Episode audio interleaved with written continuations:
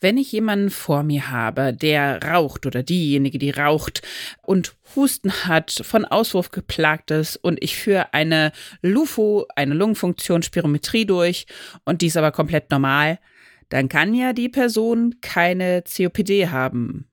Oder? Eine Dosis Wissen, der Podcast für Health Professionals.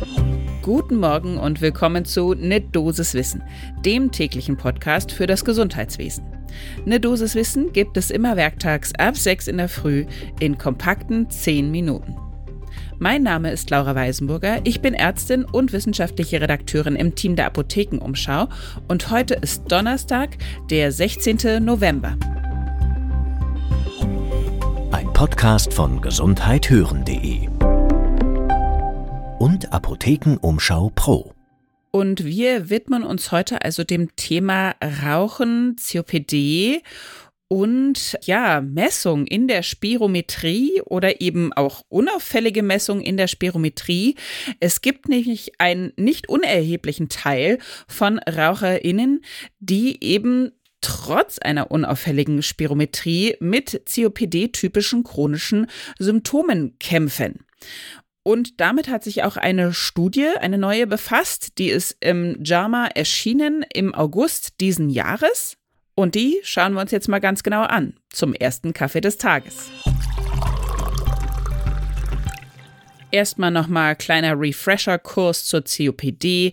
Was gehört alles klassischerweise dazu? Atemnot bei körperlicher Belastung, dauernder Husten, Schleimauswurf und dann eben auch eine messbare Einschränkung, nämlich in der Spirometrie ist eine Atemwegsobstruktion messbar.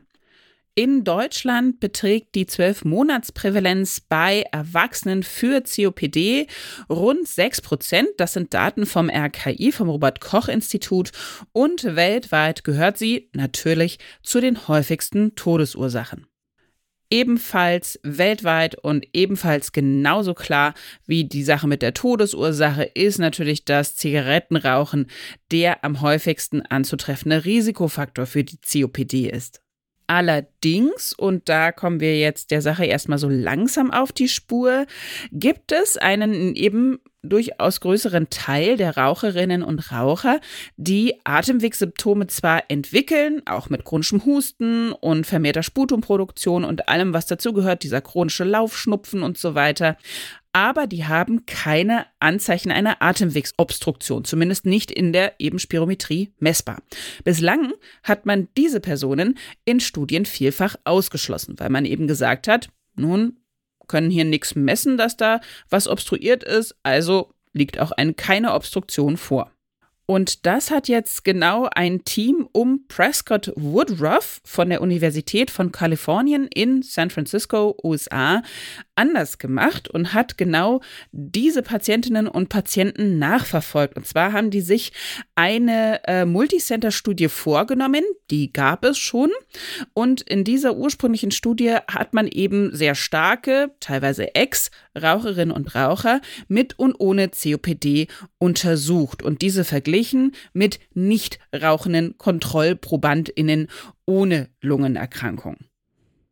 Alle, die da teilnehmen, haben sich auch drei, vier Jahre lang jährlich einer Spirometrie unterzogen. Es gab so einen sechs Minuten G-Test, ein COPD-Assessment, Thorax-CT, also sehr, sehr ausführliche Diagnostik. Und aus diesem Patientenkollektiv hat sich eben das Team nochmal mehr als 400 Personen rausgesucht. Die eine Hälfte, mehr als 200, hatte Atemwegssymptome, Husten, Schleimauswurf, Schnupfen, die andere Hälfte nicht. Sie alle hatten aber gemeinsam, dass eben der Lungenfunktionstest, die Spirometrie, unauffällig war. Und jetzt hat sich das Team eben angeschaut, okay, wenn wir diejenigen mit Symptomatiken und unauffälliger LUFU vergleichen mit denen ohne Symptomatiken und auffälliger LUFU, kommen da unterschiedliche Dinge raus. Als primäres Outcome wurde definiert eine beschleunigte Verschlechterung der Lungenfunktion bei den symptomatischen Fällen versus den asymptomatischen. Und als sekundärer Outcome gab es noch die Entwicklung von respiratorischen Symptomen. Das Ganze wurde auch noch relativ lange nachbeobachtet, sechs Jahre. Da wurden auch in den sechs Jahren nochmal Lungenfunktionen gemacht. Da gab es zwischen den beiden Gruppen keinen signifikanten Unterschied beim Nachlassen der Lungenfunktion.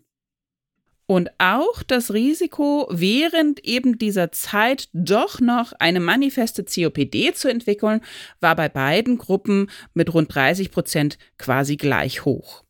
Aber, und das ist jetzt die spannende Sache, die Gruppe, die symptomatisch war, mit normaler LUFU, hatte trotzdem deutlich häufiger akute Verschlechterungen ihrer Atemwegsbeschwerden. Die exazerbierten also häufiger.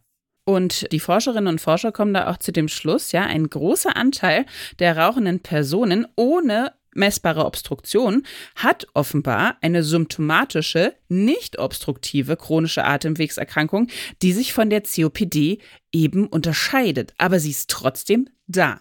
Was sagt die Expertin dazu, die wir natürlich auch hinzugezogen haben zu dieser Folge?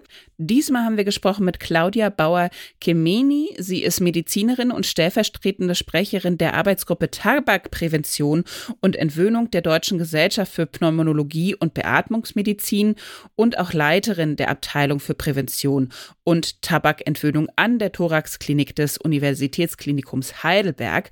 Und sie sagte uns, ja, man darf erstmal nicht vergessen, der Schweregrad der Messwerteinschränkung für eine Obstruktion muss nicht unbedingt mit dem klinischen Schweregrad der COPD-Erkrankung übereinstimmen.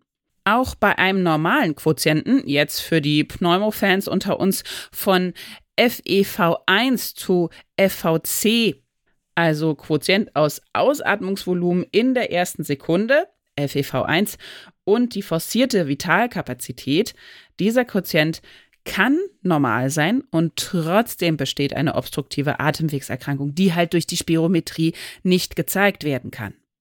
Deshalb sagte sie auch, bei Verdacht auf eine COPD sollte man immer eine Ganzkörperplethysmographie durchführen. Das ist natürlich aufwendiger, das ist ja, muss in der Pneumonologie gemacht werden, aufwendiger zumindest als eine Spirometrie, aber da lohnt es sich sozusagen. Sie erinnerte auch darum, dass die Spirometrie alleine das Risiko für die Entwicklung einer Exazerbation von einer schon bestehenden Atemwegserkrankung nicht erfassen kann. Und deshalb ist es natürlich wichtig, immer zusätzlich die respiratorischen Symptome im Blick zu haben und zu erfassen. Das heißt, zusammengefasst, immer dran denken, wenn ein Raucher, sagte sie, eine unauffällige Spirometrie hat, aber dennoch Husten und Auswurf, sollte dies durchaus Beachtung finden und eine weitergehende Diagnostik durchgeführt werden.